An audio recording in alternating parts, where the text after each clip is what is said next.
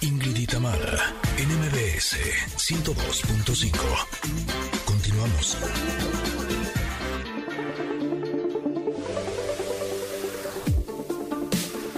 Pues llegamos a nuestro comentario de lunes. Ahora, eh, si no tuvieron oportunidad de escucharnos, hemos estado vareando. sí se podrá decir así, porque si es un programa vareadito, estamos vareando. Eh, los mazos, eh, los lunes nos toca pregunta. Y debo decir que cuando saqué esta pregunta dije en la torre, estuve a punto de cambiarla porque creo que es una pregunta no solamente profunda, sino una pregunta que estar, yo creo que todo el día hablando de ella, pero decidí no, decidí que sí era un buen momento para adentrarnos. Eh, la pregunta eh, del día de hoy es, para mí, ¿qué significa el amor? ¡Tarán! y justo... A ver, cuenta Tenemos poco tiempo, nada más te advierto. ¿Sabes algo? El fin de semana estuve chateando con un amigo que está de capa caída. ¿No? Él eh, terminó con la novia y entonces está, bueno, en plena depresión eh, total, ¿no? Y justo eh, me preguntaba mucho sobre, para mí, ¿qué es el amor?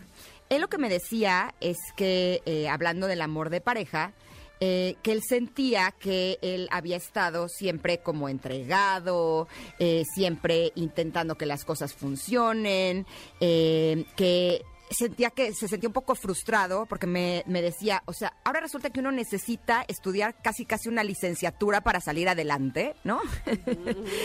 y, y, lo que le respondí fue, eh, si hubiera una licenciatura para encontrar el amor de tu vida, o una maestría o un doctorado, y le dije, créeme que ya lo hubiera estudiado, por supuesto, obvio.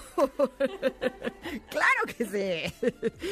Pero desgraciadamente eso no existe, ¿no? Y justo él me decía que eh, sentía que había recibido mucha educación por parte de sus padres. Eh, él tiene cincuenta y tantos años. Me decía, siento que tengo mucha experiencia en mi vida. Y en las cuestiones del amor, eh, sobre todo las del amor de pareja, dice, me siento algo así como que tengo 15 años. ¿No? Y le dije, pues chócalas, a mí me ha pasado como un poco lo mismo, ¿no? Eh, y justo no me parece una casualidad el hecho de que el día de hoy estemos hablando justo de este tema del amor. Y lo que compartí con él, le dije, mira, eh, con respecto al amor... Recuérdame quién es él, o sea, ¿de quién estás hablando? De un amigo mío. Ah, ok, ok, ok. Es un amigo que cortó con su pareja y que está de capa caída. Ok, ok, ok. No, este, no es un, no es un eh, pretendiente mío, es solo un amigo, ¿no? Ok, ok, vale. vale. Y eh, yo le, eh, justo mi respuesta fue que yo no tengo como, no podría como, como ser algo así como maestra del amor de pareja, ¿no? Porque finalmente es un área de mi vida en el que eh, podría decir que no ha funcionado, pero sí podría hablar del amor a mis hijos. ¿No? Él me decía que siente que siempre se ha sacrificado por sus parejas y las cosas no han funcionado. Y le dije, es que justo creo que ese es el tema. Justo el tema creo que creemos que para amar hay que sacrificarnos.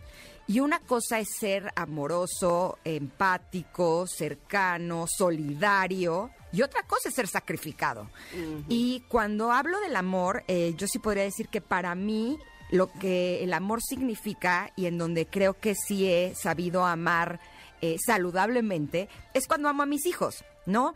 Eh, creo que eh, con ellos hay un intercambio de amor, en donde yo les doy amor y ellos también eh, me regresan amor. Es, es algo recíproco.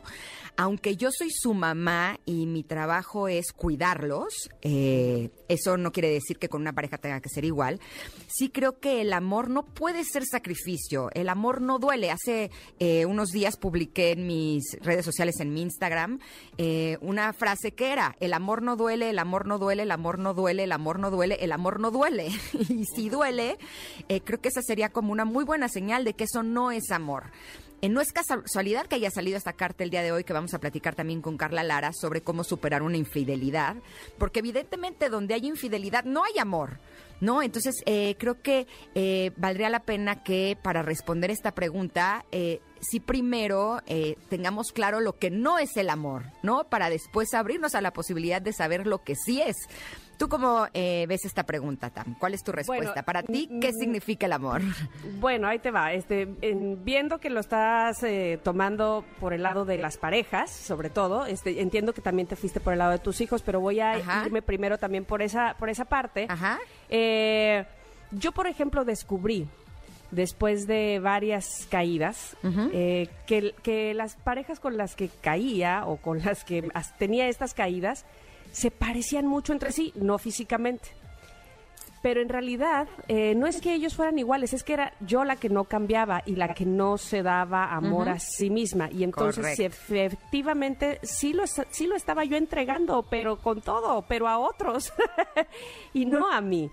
Entonces eh, yo lo que pensaba cuando, le, cuando leí la pregunta que te tocó, ¿qué significa el amor para mí? Me puse a ver en dónde encuentro el mayor eh, florecimiento de amor o sí, el, el may- el mayor nivel de amor en mi vida o en la vida, creo que en los actos de generosidad. Y yo había sido muy poco generosa conmigo. Entonces, no hay manera, no, no hay, eh, sí, no hay manera, no, no es la vía entregar generosidad a otro si a mí me dejo pobre de esa fuente de amor. ¿Me explico? Y así con todo, con la empatía, con la comprensión. Si no surge, digamos, si no soy yo la fuente de donde surge todo eso, si no me lo proveo a mí misma, imposible que funcione dándoselo a otro por más buena onda que sea el otro, ¿eh? pero bueno, evidentemente no, me había tocado, eh, no es que no me hubiera tocado este, parejas buena onda, sino que digamos que se habían aprovechado eh, de mi falta de amor a mí misma. Entonces, ¿dónde encuentro o qué significa para mí el amor? Yo, mi generosidad para mí, mi abrazo, mi comprensión, mi, mi eh, compañerismo, mi solidaridad para mí misma, porque de ahí creo que surge para poder entregarlo a los demás. Y sin duda alguna, el acto más grande de amor que encuentro es la generosidad. Eso me parece que cualquier persona que sea generoso está eh, provocando, está fluyendo en amor, me parece a mí. Sin lugar a dudas, pero también dijiste algo que es clave. El amor a uno mismo, ahí es donde empieza todo, porque uno no puede dar lo que no tiene. Es así de simple y aunque parezca un cliché y aunque ya lo hemos escuchado por todos lados, creo que estamos acostumbrados a no entender que primero tenemos que ir nosotros y que primero tenemos que amarnos a nosotros. Y justo les quiero leer el chat que tuve con él. porque Se van a divertir mucho. 9.55 de la mañana. Por más que uno se autoconvence de que uno es bueno, no es suficiente. A lo que yo le respondí, en mi experiencia no se trata de que uno sea bueno, sino de que sean el uno para el otro. Y él me responde, esa es mi pregunta, ¿dónde está esa mujer? Eh, y me dice, y para acabarla de amolar, cuando eran las 10 y 2, se va la luz y yo en un elevador atorado, ¿no? ¡Oh! Que la canción pobre. 10 y 2. Entonces yo le dije, de lo que se trata es de que pases tiempo contigo en soledad para que aprendas a amarte a ti mismo. ¿Te quedó claro con que quedarte Ajá. encerrado en un elevador? Pero chécate esto, chécate esto. Es que esto es una chulada. Le dije, de eso se trata, de que pases tiempo contigo. Esto fue a las 10 y 2 de la mañana, 10.23. Sigo en el elevador. Jesús mío, ¿qué es esto? Le contesté, según lo que he leído y estudiado, a veces para poder encontrar a esa persona se requieren periodos de soledad para conocerte a ti mismo. Y ahí es cuando cambias de frecuencia y tienes la oportunidad de conocer a alguien más afín a ti. La cosa es que esos periodos pueden ser largos y muchas veces nos desesperamos y no estamos dispuestos a esperar. Pero si no lo hacemos, nos seguimos encontrando con más de lo mismo. ¿Me explico?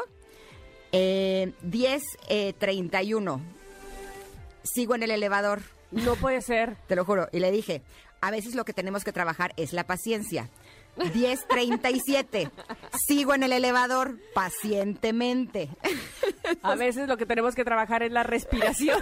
Le dije, 10.48. Ja, ja, ja, no hay casualidades. Y me responde, yo también te quiero mucho. Le dije, la paciencia es un árbol de raíz amarga, pero de frutos muy dulces. Y me responde 10.49. Nah. Acabo de salir.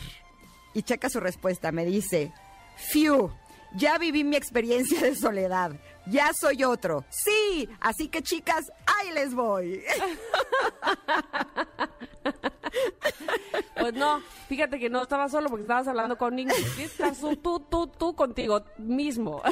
Exactamente, pero eh, justo esto eh, a mí también, porque evidentemente no, no es algo de esto de amarte a ti mismo, no, no es así de listo. Y piti, piti, pau, no, No, no, ya no. me aprendí a amar a mí mismo, ahora me amo todo el tiempo. No, es algo que tenemos que estarnos recordando continuamente y a veces caemos, ¿no? Y a veces cuando hacemos algo que no queremos, y a veces cuando permitimos que alguien nos trate de una manera no adecuada, y a veces cuando intentamos eh, manipular o cuando estamos siendo quien no somos con tal de que las otras personas nos quieran. Y bueno, en esos hoyos uno cae todos los días, ¿no? Eh, pero creo que de lo que se trata es de estar atentos y darnos cuenta cuando caemos para decir, ok, me di cuenta y ahora eh, voy a amarme a mí mismo de otras maneras, ¿no?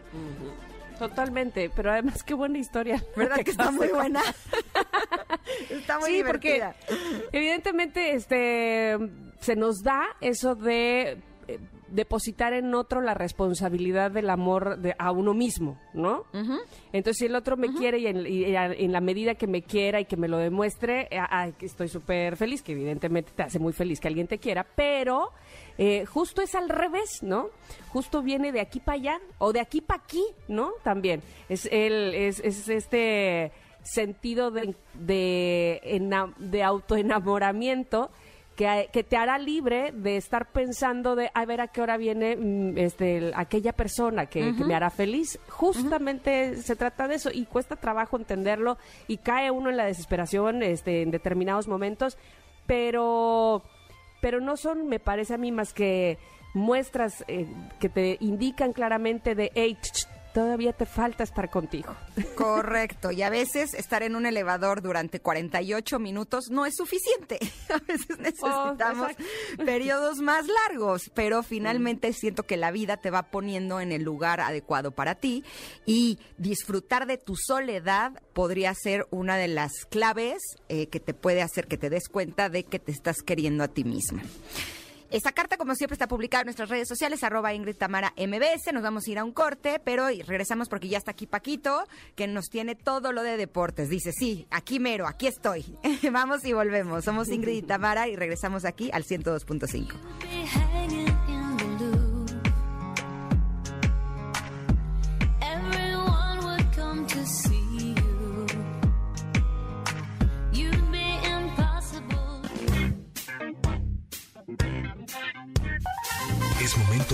pausa.